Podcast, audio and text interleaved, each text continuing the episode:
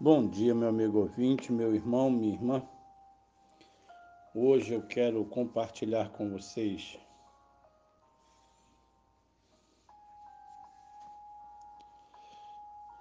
a passagem do livro de Tiago, capítulo 3, o verso 17.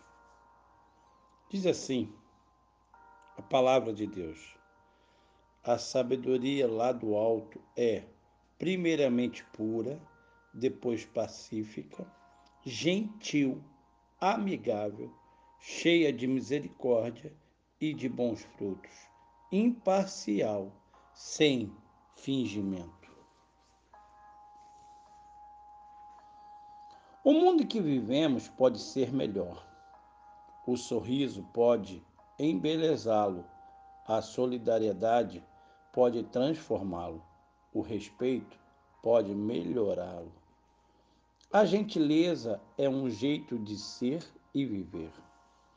Quem é gentil não é amargo, mas doce no olhar, suave no tocar, agradável no falar.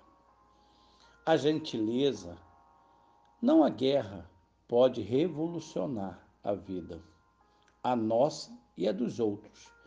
Gentil não é quem compete, mas quem serve. A gentileza não exige, oferece, porque não se alimenta da reciprocidade. Gentil é quem se alegra com a alegria estampada no rosto do outro.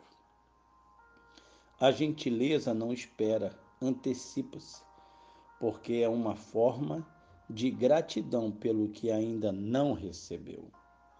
Gentil é quem trata o outro como gostaria de ser tratado. A gentileza não é um investimento, por isto é para quem está de bem com a vida, não com quem quer ficar. Gentil é quem vê o outro como se vê, como filho de Deus. A gentileza faz do mundo um oásis e faz brotar rosas nos desertos. Gentil é quem prepara uma xícara de café ou de chá para quem gosta. A gentileza constrói pontes. Gentil é quem cede a vez para quem precisa. A gentileza destrói, sim, destrói muros Gentil é quem procura oportunidades para tornar melhor o mundo. Se somos gentios, vivemos num jardim. Ah, que coisa linda! Realmente, se não somos, podemos começar hoje. O mundo precisa de pessoas gentis.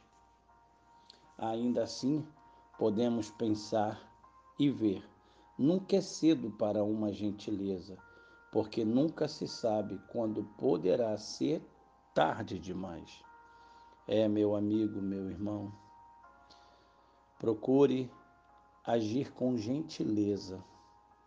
Deixe Deus agir na sua vida e você verá, sim, verás a glória de Deus sobre a sua vida sobre a sua casa, sobre seu trabalho, tudo que tens, tudo que verdadeiramente você vive.